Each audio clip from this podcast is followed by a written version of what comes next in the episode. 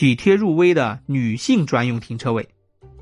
有一次在欧洲自驾游时，途经德国威尔斯堡，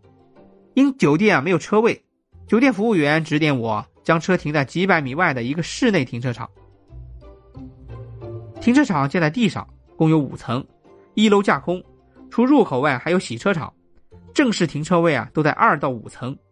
驾车开到二楼，只见迎面便有一排车位空着大半我正打算停进去，突然发现。这排车位前的墙上有裙装女士的标志，仔细一看才明白，原来这一排是女性专用车位。德国人素以严谨守礼著称，看来也不会有男司机抱着“谁知道我的车到底是男司机还是女司机”的态度霸占这些女性专用车位。也正因为如此，尽管停车场使用率极高，但这排女性专用停车位啊还是空了不少。一直开到五楼才找到车位，一路下来也明白了为什么要设置女性专用车位了。层间通道狭窄，弯道又急，而且啊，因为梁柱多，过道与车位之间都很狭窄，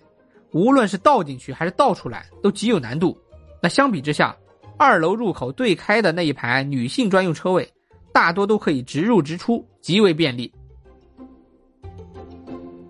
查了查资料，发现德国的特里贝格市。早于二零一二年就推出了女性专用车位，在该市市长的主导下，全市的停车位都根据技术难度标明了男和女，与我在维尔斯堡啊见到的情形是一样的。